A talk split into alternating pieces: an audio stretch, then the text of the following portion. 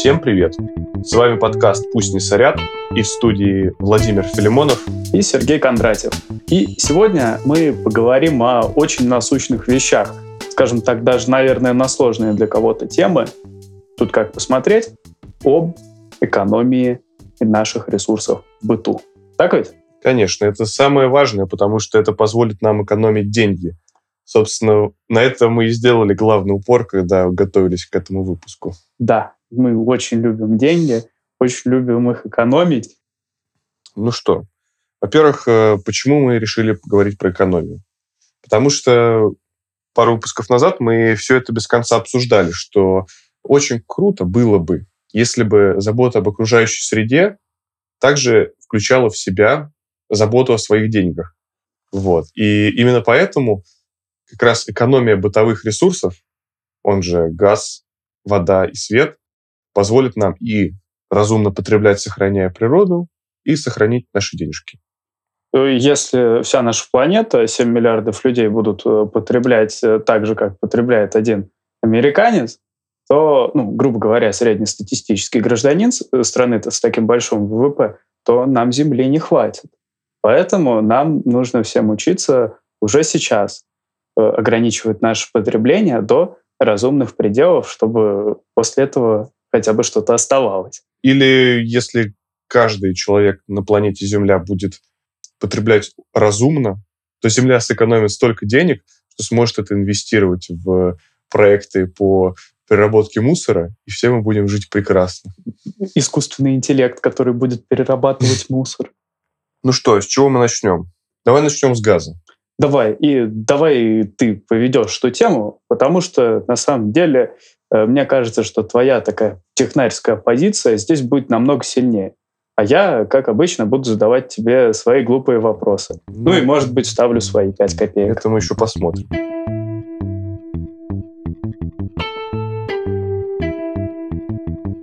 В общем, начинаем с газа. Газ сейчас очень редко используется на квартирных домах, но там, где он есть, он идет по фиксированному тарифу. То есть неважно, сколько ты жжешь в квартире, угу. ты всегда платишь просто вот как по безлимитке, короче. О, это, конечно, хорошо. И, между прочим, э, газ, в принципе, очень дешевый. Когда есть у тебя система центрального газоснабжения, он очень дешевый. Он дешевле, чем любой другой источник энергии. А еще, чем он хорош, он, в принципе, достаточно эко-френдли по выбросам. Он довольно чистый, если его сравнивать с другими нефтепродуктами, ну, другими ископаемыми, короче. Углем? Углем, углем, нефть, торф, вообще все, все. Все, что можно взять, он самый чистый.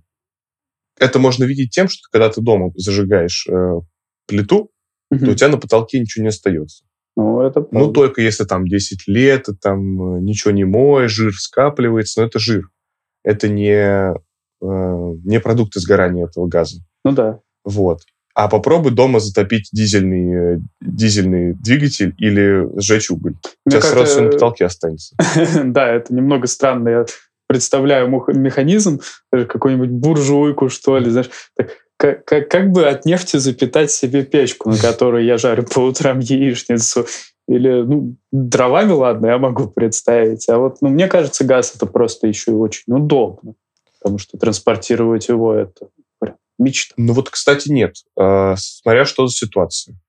Транспортировать уголь легко. Просто навалил его в кузов и повез, куда тебе надо. А чтобы транспортировать газ, это нужно построить все-таки систему и потратить на это кучу денег. И это не, не всегда окупаемо. Вот, кстати, вот буквально на днях смотрел выпуск редакции про Красноярск. Там у них великая проблема в том, что у них так много выбросов от угля, электростанции работают на угле, а, завод алюминиевый работает на угле, и все дома печки топят тоже углем. Не дровами, а углем.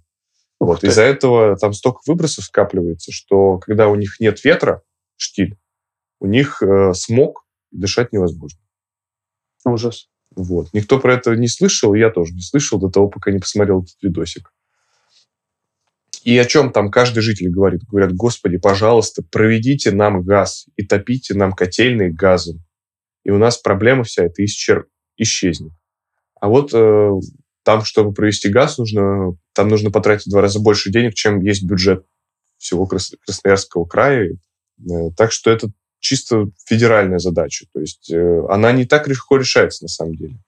Ну, как-то обескураживает тогда реклама «Газпрома» после этого. Ну, на самом деле, знаешь, что я тебе еще про уголь могу сказать? Что на самом деле во многих странах сейчас в общем, в энергетической структуре, да, ну, то есть вот, вот этот бутерброд из нефти, газа, э, угля, альтернативных источников энергии где-то там чуть-чуть, вот, вот в этой структуре энергетической, в самых развитых э, азиатско-тихоокеанских странах, э, странах азиатско-тихоокеанского региона, ну, там, допустим, возьмем Южную Корею или Сингапур, у них изначально была очень маленькая часть энергии, выработаны именно с угля. И вот э, сейчас, когда эти страны развились до этого уровня, да, у них э, доля угля выросла раз в 20 или в 30. И вот, знаешь, для меня это, наверное, шок, ну, потому что это постиндустриальные страны, в которых чуть ли не роботы уже по улицам ходят, а вот э, энергию они закупают такими дикими варварскими способами. И э, знаешь, э, как э, это объясняется? Ну вот, по крайней мере, какое объяснение я нашел, что им банально не хватает энергии. То mm-hmm. есть э, это все еще очень и очень доступно. Это все еще очень-очень просто добыть эту энергию. И как бы они сильно не развивали э, те же самые солнечные панели, ветряки, как бы они ни переходили на другие, другие там биологически более дружественные ресурсы, коих немного, отходили от углеводородов, все равно вот это остается. И что с этим поделать? То есть нельзя же просто так сейчас взять и отказаться от э, той энергии, которую они производят. Это значит выключить э, чьи-то холодильники. Ну, да, ну конечно ты меня же понимаешь. Нельзя. Потому что нужно все все полезно именно в, в своем промежутке полезности. Да. Золотые слова. Ну вот, собственно, давай мы про это поговорим, что-то мы с тобой закопались с этими ископаемыми. Да. Давай, а, значит, э, следующий этап. А, с газом мы разобрались. То, что становится более интересным э, в плане того, на чем можно экономить, это вода.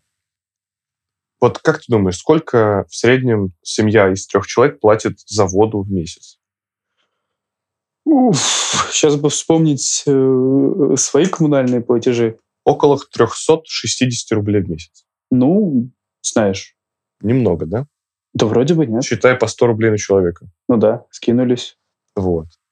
Мы с тобой, э, по-моему, обсуждали уже способы экономии воды. Да, когда ты э, открыл опять мне глаза на вот эту вот решеточку маленькую. Да, она называется аэратор. На аэратор. Аэратор, да. Да, всем рекомендую. У меня их до этого не было, а вот сейчас появились. На все краны поставил. Я без шуток. Правда? Да, у меня их не было. Ну, потому что их э, там какое-то время мы их сорвало, ну или что-то такое. Угу. Вот, ну и мы решили, типа, ну зачем? И так вроде нормально все не так часто пользуемся, ну и оставили. А сейчас я понял.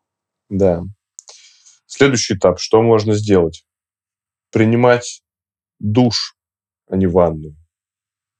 Ну, это тоже банальный совет, мы его тоже обсуждали. Но да. следующий этап. Поставить аэратор на душ. Э, поставить аэратор на душ, да. Ты, ты когда-нибудь задумывался о том, что можно выключать воду во время чистки зубов? Это банальность. Я тебе скажу так, это, а ты выключаешь? Это да, я выключаю. Я вот нет. Ай-яй-яй.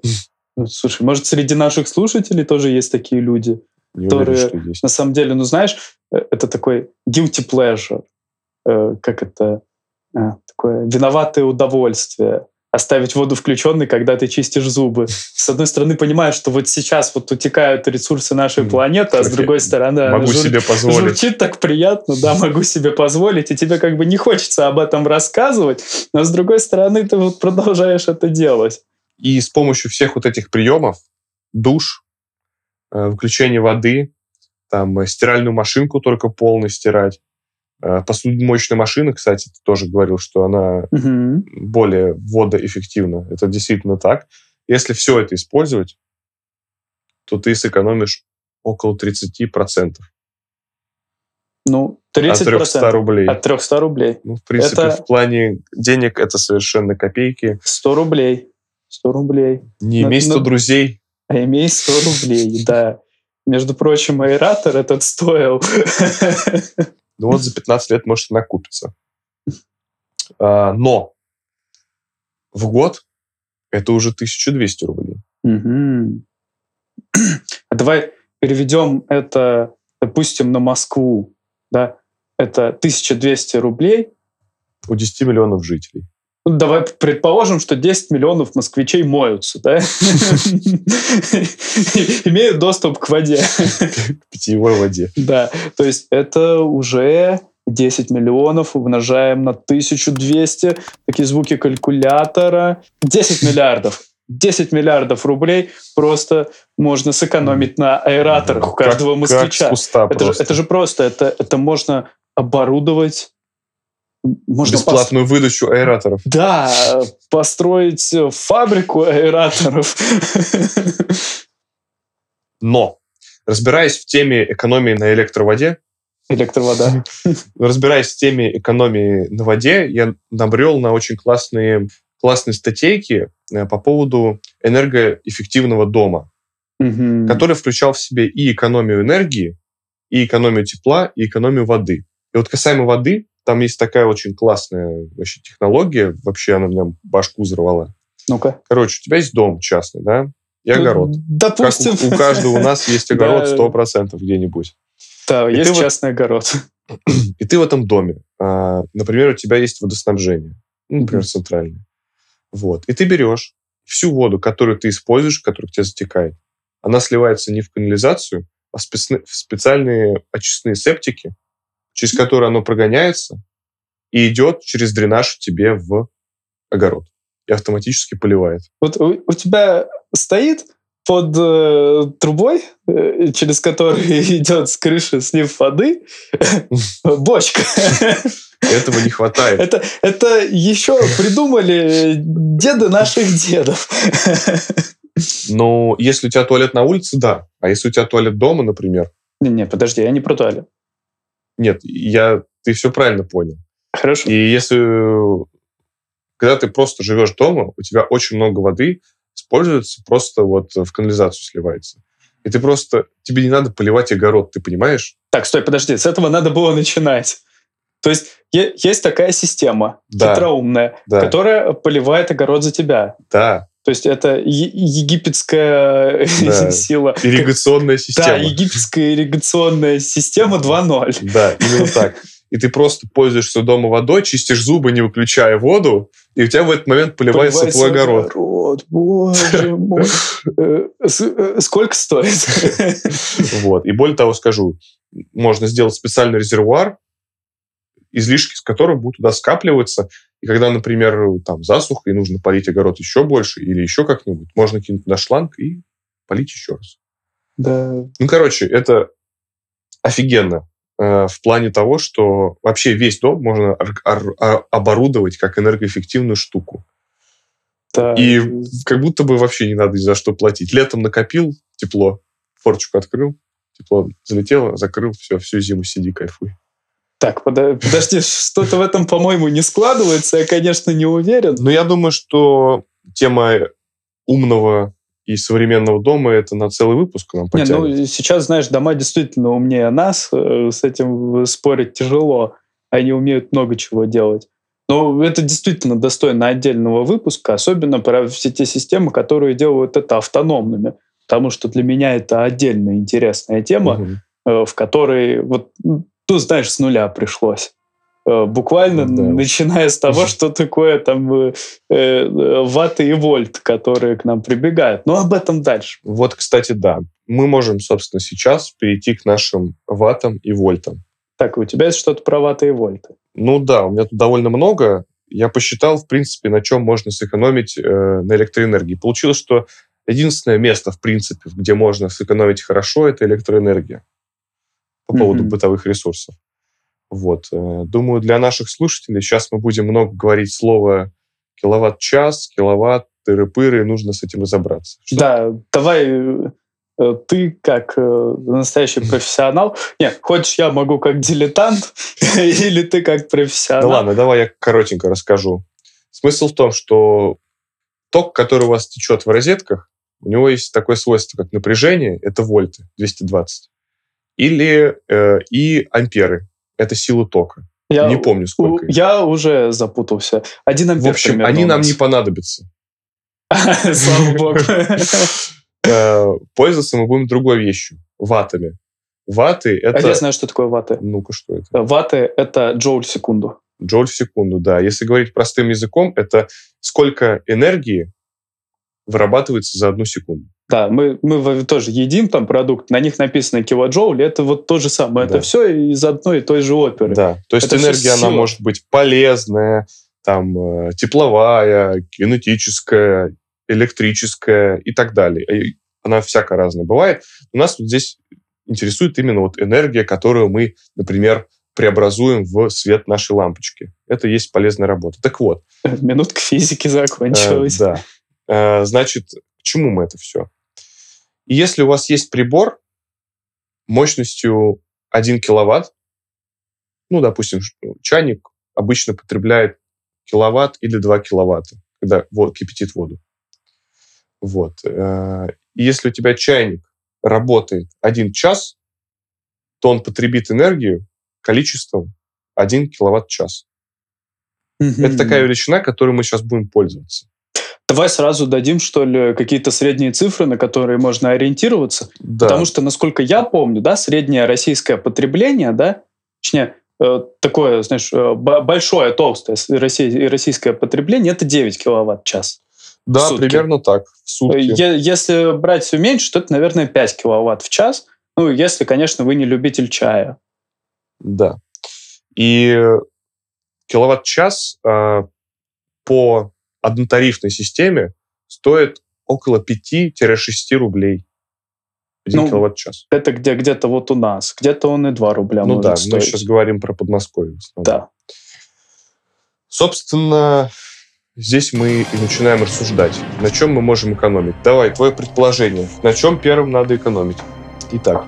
Ну, смотри, мое предположение, наверное, номер один, вот прям номер один, как мне кажется, это вот лампочки. У нас их много, и на них действительно легко сэкономить. То есть я расскажу сейчас прямо из своей жизни. Uh-huh. Я когда узнал вообще, что такое аваты, э, не то чтобы сильно давно, у меня в комнате появилось зеркало, э, по краям которого идут светодиодные лампы. 8 ну, штук. Вот. И его мне хватает для того, чтобы освещать всю комнату. Мне стало интересно, мол, как так? Я познакомился с невероятным количеством понятий, типа люмены, э, люксы, люксы э, о, отлично, ваты и все остальное. И по нашим ГОСТам, что вот на мою комнату там надо 150 люменов, которые там являются собой какое-то количество, ой, не люменов, извините, люксов. Это, люксов, да. Да, это единица освещения на метр, да. Ну или на что-то там. Вот. И у меня раньше комнату освещали каюсь, лампы накаливания, да? Сколько у них? 60 ватт, да? 60, 80, 100, примерно так.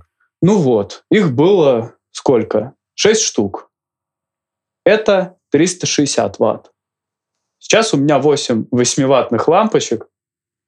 Это 64 ватта или одна лампа накаливания, э, которые вот э, берут и также хорошо освещают мою комнату. Ну, другим чуть-чуть светом, который мне, кстати, больше нравится. Он такой холодный.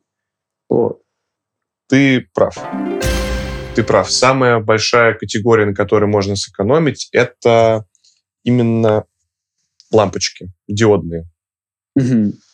Ты так. вот привел очень правильные цифры, то, что лампочка, вот как, например, 60 или 80 ватт накаливания, э, она по мощности не дотягивает до одной 8-ваттовой диодной.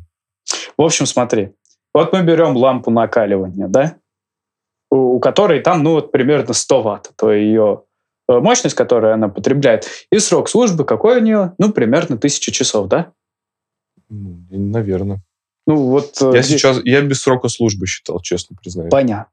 Ну, вот у нее пример... А в, в этом-то вся и фишка. Это самое э, что мне прям перевернуло на это взгляд, ну как перевернуло, когда эти цифры перед собой видишь, по-другому начинаешь к ним относиться.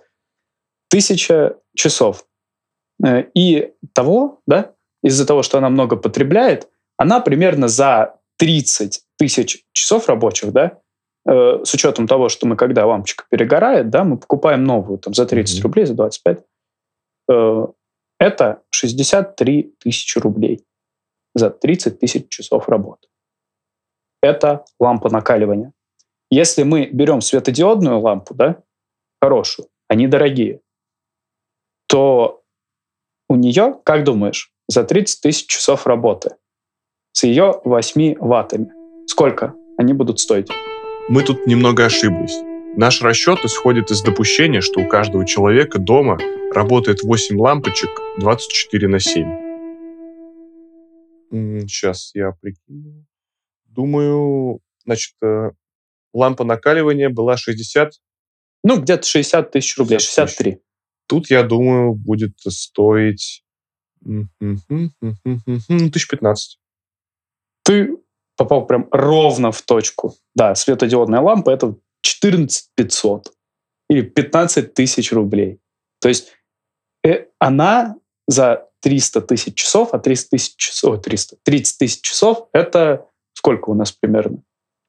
Ну, смотри, вот, кстати, по моей сводке, которую я считал, в среднем 20 лампочек, каждая работает по часу в день. Вот так вот я посчитал. Ну, как-то... То есть 20 часов, одна лампочка, допустим, 20 часов в день работает. Одна эквивалентная лампочка на весь дом работает круглые сутки, круглые сутки например, да? Тогда 30 тысяч часов. Короче, это 3,5 года, по моим расчетам. То есть три с половиной года. 30 тысяч часов — это как три с половиной года работы твои, твоих лампочек дома. То есть э, просто за три с половиной года ниоткуда ты можешь 50 тысяч рублей сэкономить, угу. да, и э, просто покупай другие лампочки, да, грубо говоря. Просто да. Оттенок света тоже можно подобрать. Тем более, когда ты покупаешь э, диодную лампочку, ты уже знаешь, что ты экономишь, как бы дорого ты ее не покупал. Это да. Так что покупайте диодные лампы, а не идиотные лампы. Кстати, про что еще хотел тебе сказать. Вот э, есть им альтернатива. Это люминесцентные лампы, да, которые, ну, все мы знаем, есть такие вот э, во всех зданиях вообще, да, в метро даже они есть такие трубки, да, угу. это люминесцентные лампы. А есть, которые мы вот в народе зовем энергосберегающими, да? Да, галогеновые. Вот. Да, нет, нет, не галогеновые. Галогеновая, Вова, это лампа накаливания все равно. Там есть спираль. Вот. Так. Э, я, я объясню, я объясню. Давай, я слушаю. Э, а вот эти энергосберегающие в народе, да, это люминесцентные лампы, которые стоят в метро, только они все-таки чуть-чуть по другой технологии сделаны, они более компактные. Ровно за счет того, что вот они завернуты в эту спиральку, и если мы смотрим по ним, вот на них можно добиться прям вот самого хорошего света. Э, за счет покрытия, которое люминесцирует, они тоже не дешевые. Если покупать плохое, то и результат будет плохой. Вот. Но если вот мы будем смотреть да, на эти вот э, компактные люминесцентные лампы или КЛЛ, то они обходятся в обслуживании, ну, то есть вот в долгосрочной перспективе, так же, как светодиодные. Э, единственное, в чем их минус, это в утилизации. Но, как мы знаем, и лампу накаливания утилизировать тоже тяжело. Но мы об этом уже достаточно много сказали. Так что же в итоге, диодный или люминесцентный? А тут, ты знаешь, мне кажется, что кому как нравится. Мне, например, нравится диодный. Ну, потому что я люблю холодный свет. Он как-то более собранный. Я, ну, вот правда, я как только поставил, как, вставил у меня в комнате это освещение, мне сразу как-то работать больше хочется. Да, не знаю почему. Вот как-то это на меня Офисная влияет. атмосфера такая. Ну, я бы не сказал, что она прям офисная, но атмосфера сильно поменялась. Вот. Ну, вообще, да, под желтым светом таким чай хочется пить, а не что-то делать. Да. Э, и тут, на самом деле, выбирает каждый. И я больше скажу, даже светодиодные лампы можно сейчас по свету подобрать. Вот. Кстати, что я тебе еще расскажу про все те же самые лампочки. У нас же Россия сейчас в переходном периоде, да? У нас все еще очень часто используются лампы накаливания. Есть страны, в которых ты даже в магазине их не найдешь. Ну, точнее, не даже не найдешь, а вообще не найдешь. И это, между прочим, очень серьезная вещь. Э, например, в Канаде той же самой, той же самой, когда мы ее упоминали, еще не упоминали пока что. Ну вот, почистим и Канаду. Э, в Канаде э, уже не найдешь лампочек накаливания. Там приходится разбираться вот в этих светодиодных початках. Да думаю, там не надо разбираться, а просто покупаешь то, что лежит. И оно тебе автоматически экономит деньги. Как хорошо.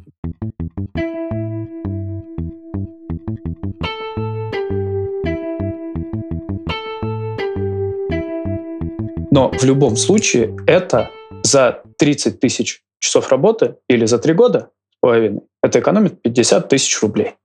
А если в пересчете на Москву, то это будет вообще заоблачные деньги. 30 тысяч, это сэкономленных 50 тысяч рублей нам нужно умножить на 10 миллионов человек, да? Да. Предположим, что у нас в Москве есть 10 миллионов человек с доступом к электроэнергии. Так. Это 10 миллиардов рублей. Нет. Что ты считаешь, я не пойму. Я считаю, сколько будет, если вот э, да, у нас в гипотетической Москве, да, каждый гипотетический москвич имел бы лампу накаливания, и вдруг взял бы и поменял ее на люминесцентную Так, лампу. что случилось бы? Сколько денег с одной лампочки он экономит? 50 тысяч рублей в год. А, О, в три года. три года. Да. Ну, значит, ты берешь. Во-первых, эти 50 тысяч ты делишь на 3,5 года, Мгм. получаешь 1400 в год. Чего? 1400 в год рублей. Как ты поделил 50 тысяч рублей на 3 А. и получил 1400? 14 тысяч. Да, 14 тысяч э, за год. Ну все это Тут- под тут- звуками тут калькулятора будет. Тоже как-то много получается, честно говоря. Вот 1400 нормально получается. Тогда э, раз, два, три. Не, это все, короче, 142 миллиарда рублей в год будет экономиться на электроэнергии. 142 миллиарда рублей в год. Это Да. много, наверное? Наверное, много. Ну, Я не уверен, конечно. Не, ну это в гипотетической Москве, в которой вот э, у нас у всех лампочки Ильича. Э. И вдруг у нас наступила невероятно о- новая эра, в которой появились э, диоды и компактные люминесцентные лампы. Вот. Ладно, давай. Ладно, давай э, следующий этап. Мы поняли, что экономить надо на лампочках. Еще коротенько скажу то, что если вы затеяли ремонт, и у вас старая проводка алюминиевая, то ее надо обязательно поменять на медную. На это две причины. Во-первых, э, алюминиевая проводка более пожароопасна, а во-вторых, у алюминия, по-моему, в два или в три раза больше сопротивления. А значит, твои денежки сгорают еще, когда они в проводах и еще не доходят до твоей лампочки. Так подожди, тогда, надо, тогда можно меньше за отопление платить. Не, ну если я правильно понимаю. Все правильно понимаешь. Так, так что если есть и возможность, типа в новой квартире обычно всегда мед- медная проводка. Но если квартира старая и вы делаете ремонт, то задумайтесь, точно ли там медная проводка. Следующий интересный кейс. Ну-ка. Слышал о, таком, как, о такой вещи, как категория энергопотребления электроприборов? Я про аэратор не слышал. Не, ладно, шучу. Я, я слышал про эту тему. Это, да, я с этим встречался. Там категория А, насколько я помню, Да. категория Б. А Это- плюс еще есть? Да, плюс, которые самые крутые. Да, я с этим сталкиваюсь, только, по-моему, они же для каждого электроприбора собственные, да? Да. И как ты думаешь, насколько тебе сэкономит денег покупка энергоэффективного электроприбора по сравнению с неэлектроэффективным? Ну, Слушай, ну здесь я вообще брожу в темноте, потому что, вот, допустим, сколько будет потреблять холодильник Бирюса и сколько будет потреблять холодильник э, Bosch э, с сенсорным экраном и... Смотри, э, я как раз насчет холодильников выяснял вопросик. О, Но я просто хотел узнать, предположительно, А плюс денег экономит существенно или несущественно? ну-ка. Мне интересно. Я, я не могу представить. Мне кажется, что нет. Потому что, ну, Тут получается, что неясно. Ситуация следующая. Холодильник с энергоэффективностью уровня Б ест примерно 450 киловатт-час за год. мгм. холодильник с категории А+, 270 киловатт-час за год. То есть почти в два раза меньше. Но холодильник энергоэффективный стоит в среднем на 10-15 тысяч больше, чем не энергоэффективный. А насколько я помню, когда киловатт-час стоит 5 рублей... И получается, что у тебя холодильник, ну вот эта вот разница, 10-15 тысяч Мгм. От крутого холодильника по сравнению с плохим, она окупится лет за 10-15. Не, а, ну, срок нас- а срок службы холодильника примерно такой. Да? Ну, если мы не говорим о бирюсе. Да. Ну, предположим, 15 лет. Если у тебя 15 лет холодильник служит, это нормально. То есть, ну, наверное, и дольше может служить, но может и меньше. Бывает такое. Вот. И, в принципе, чисто для своей совести, наверное, есть смысл покупать э, более дорогие холодильники. Плюс, наверное, они еще приятнее выглядят и все такое. Подожди, то есть ты хочешь сказать, э, холодильник, сколько он обычно стоит? 10 тысяч рублей, допустим. Возьмем 10 тысяч, да? 20. Ну, где-то 20. 20. Вот холодильник за 20 тысяч рублей с категории Б и холодильник с категории А+, за 35. Да, Ну, и который еще круче выглядит. да. То есть они На самом деле Одинаково одинаково стоят. стоят, да. Вот, вот это сейчас действительно неожиданный вывод для меня. Да. А еще неожиданный вывод, на самом деле, заключается в том, что холодильник действительно много ест, потому что он работает 24 часа в сутки. Да, и мне кажется, что на самом деле, если тач, даже тачскрин к нему прилепить, то это будет капля в море по сравнению э, с тем, э, что на самом деле. Так что это на самом деле инсайт, как в одну, так и в другую сторону. То, что, по сути, они одинаково стоят. И просто разница в том, как именно ты потребляешь Да, эту, это. э, Потребляешь. что на самом деле за 15 лет, э, как, как, как бы... Нет, они не одинаково стоят, Вов. Если платить за утилизацию, этим все можно оправдывать. Как орлы в «Властелине колец». Мы приходим в тупик, но если учесть утилизацию...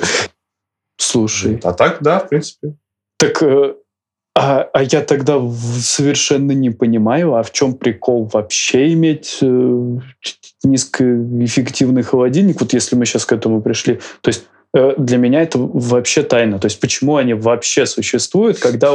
Может, у нас где-то ошибка. Давай перепроверим. Нет, нет, ну смотри, дело вот в чем. То, что, опять же, это образ того, как ты потребляешь.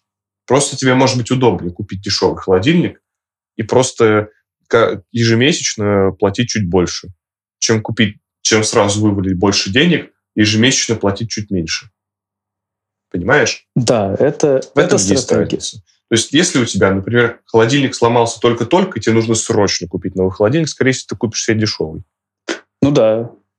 А если ты делаешь там ремонт или давно копил на новый холодильник, хотел себе особенный холодильник, заменить свою бирюзу, Невероятный холодильник. Прекрасный. то ты купишь другой холодильник. И, по сути, они будут одинаково стоить. Просто разные ситуации требуют разных подходов. Вот и все. Как, в принципе, во всем. Это правда. обсуждаем. Ну что, поехали дальше? Следующий этап. В многоквартирных домах есть такая вещь, как э, двух- и трехтарифные счетчики. Это тоже лайфхак. По этим счетчикам он э, тебе по времени делает разные тарифы. То есть дневной тариф дорогой, Мгм. вечерний и утренний чуть дешевле, ну, например, трехтарифный. Как, А как с начну- интернетом 2000 Да, да.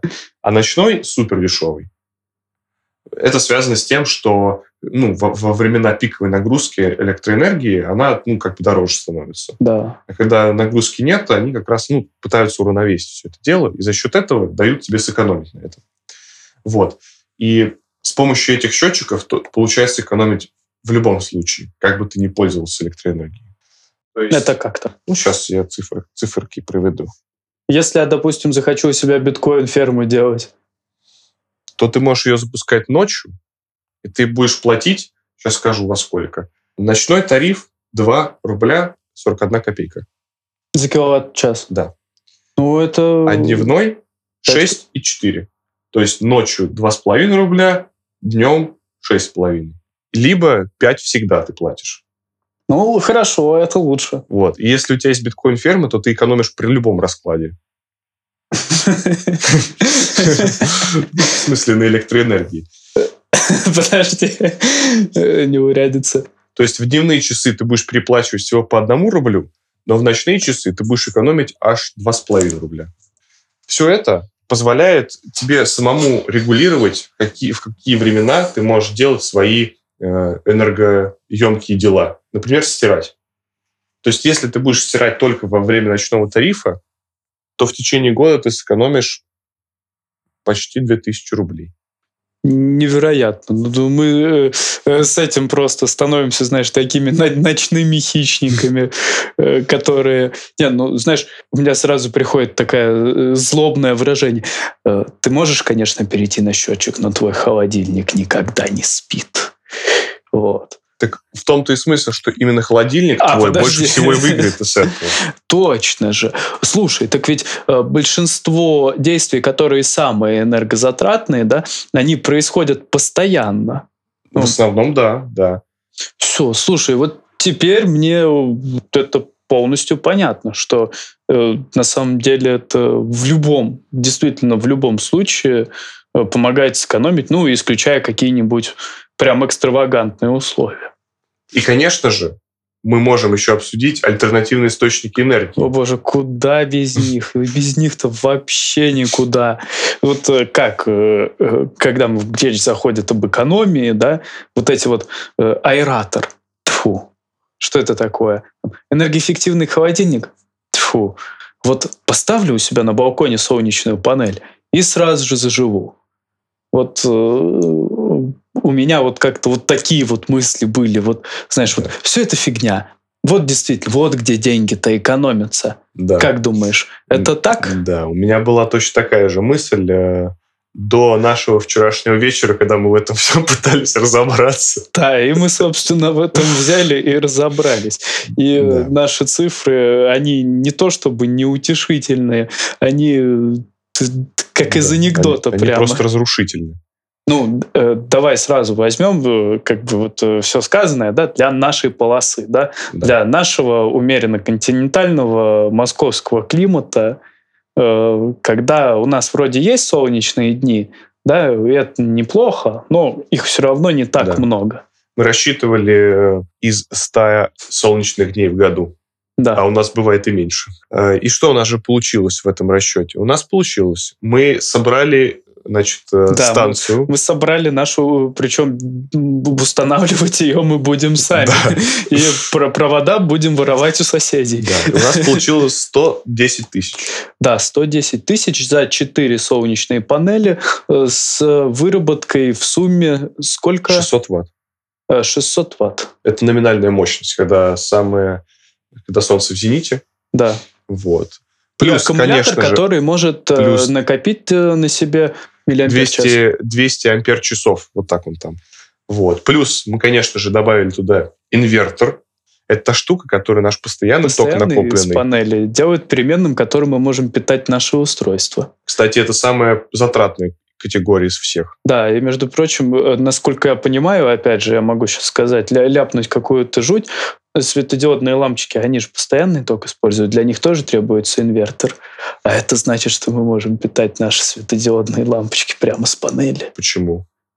Они же у нас мерцают ровно потому, что у нас переменный ток. Наверное, я тоже... Я LTEC сдал на тройку, так что я тоже не совсем эксперт. Мы могли ответить на этот вопрос прямо сейчас в эфире, если бы мы еще час готовились по этому поводу, по поводу светодиодных ламп конкретно. Вот. А пока что мы расскажем про нашу солнечную станцию. Смысл этой станции заключался в следующем. Не в том, чтобы нам автономно работать только от этой солнечной панели, а в том, чтобы экономить на электроэнергии, когда у нас светит солнце. То есть как бы получать энергию из ничего и да. тем самым меньше экономить. Ой, ну, это меньше прям... платить. Да. То есть такая идея висит в воздухе, но исходя из того, что панели имеют свой срок службы. Да. 15 лет, 15-25 лет. Плюс есть аккумуляторы, которые нужно менять. Подожди, у панелей как раз срок службы 20-25 лет, угу. а вот у аккумуляторов 15 лет. И, между прочим, эти аккумуляторы, да, надо еще подумать, что их надо утилизировать после этих 15 лет. А э, утилизировать аккумулятор – это ну, головная боль еще та. Так вот, и у нас получилось то, что в нашей полосе э, наша солнечная станция окупится за 60 лет. Э, так себе перспектива, не правда Ну ли? да. Может быть, у нас были какие-то ошибки в расчетах и все такое. В целом мы сравнили, и получилось так, что действительно проще и дешевле питаться от э, общего, общ- от общей нашей сети. Да. Но От угольно-газово вот этой вот ужасной и сети. Мгм. Э, Между, между прочим, зря на атомную энергию ругаться. Атомная, э, она у нас чистая получается. Ну, она всяко чище угольной. Но когда ты находишься в каком-то автономном месте, где нет доступа никаким образом к сети электроэнергии, Да, примерно это начинается около километров 100 от Москвы. да, а, там уже становится, в принципе, адекватно использовать э, солнечную панель, потому что мы примерно посчитали, и получается, что стоимость а, одного киловатт-часа на солнечной панели получается 7 рублей. Да, что-то такое. Если мы берем дизельный электрогенератор Да. и заправляем его бензином и все такое, то там получается около 11-12 рублей на киловатт-час. Да, Это, между прочим, много. Плюс он работает бесшумно, наша солнечная панель. Да еще и красиво выглядит. Да. Так что в местах не столь отдаленных, так сказать, есть смысл э, использовать солнечные панели. Наоборот, очень отдаленно. Да, желательно на юг. Вот. Но, Да. кстати, когда мы посчитали, что мы живем на экваторе, у нас 365 дней в году солнечных, то срок окупаемости с 60 лет упал до 10 и, Или до принципе, трех. не, или до 3. По-моему, до трех лет. Я не помню точно. Но смысл в том, что появился смысл их использовать. Э, Не просто смысл появился, они стали действительно самым, наверное, эффективным, что можно вообще использовать. Э, Единственный минус — это утилизация компонентов, а все остальное — это сплошной выигрыш. Ладно, в принципе, солнечные панели – это вещь очень интересная, и ей тоже целый выпуск стоит посвятить. Да. Что да как, какие там И технологии. на самом деле нам надо разобраться уже больше даже не в солнечных панелях, потому что э, пока мы с тобой искали все эти компоненты, э, пока мы смотрели, как эта цепочка будет работать, какой ток э, дают э, панели, какой ток э, то все, что, что инвертором нам э, надо делать, э, мы очень много интересного для себя узнали. э, и Немного разочаровались, когда сложили э, все эти цифры. Вот. И на самом деле, мне кажется, что такое надо сделать э, с остальными э, подопытными, да, но не просто сделать, а поместить их в нужные условия и посмотреть, а вот у нас в России, э, где это реально заработает. Это хорошая идея, и действительно интересно так пощупать, потому что у нас такие разные есть места в России. Есть очень ветреные места, Да, есть есть очень жаркие места. Ну вот на самом деле мы живем, ну, примерно на севере, и у нас много ветра, на юге много солнца. И вот, ну, вот, ну, ну, А на востоке много угля. блин, это, это обидно. Ладно, я думаю, на этом стоит заканчивать.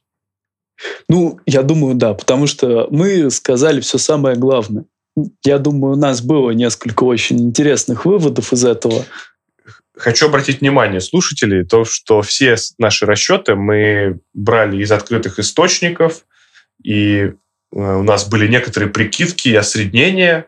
Наши полученные результаты все равно характерно отражают картину, которую мы пытаемся исследовать. Да, в их э, пропорции. Ну, потому что мы понимаем, что из э, что москвичей не 10 миллионов, и что у них уже есть светодиодные лампы, Да. И, но, тем не менее, вот на таких больших числах можно просто увидеть вот этот масштаб, да, который принимает вот эти числа, э, как только выносишь их э, э, еще и за пределы своего дома. Это и в пределах своего дома может Мгм. сослужить немалую службу.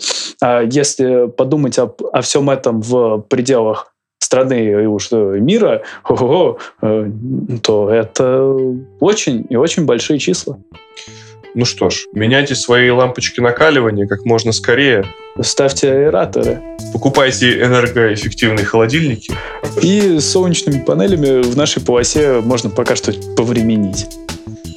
вами был подкаст «Пусть не сорят» и его ведущие Сергей Кондратьев и Владимир Филимонов. Всем пока. Пока.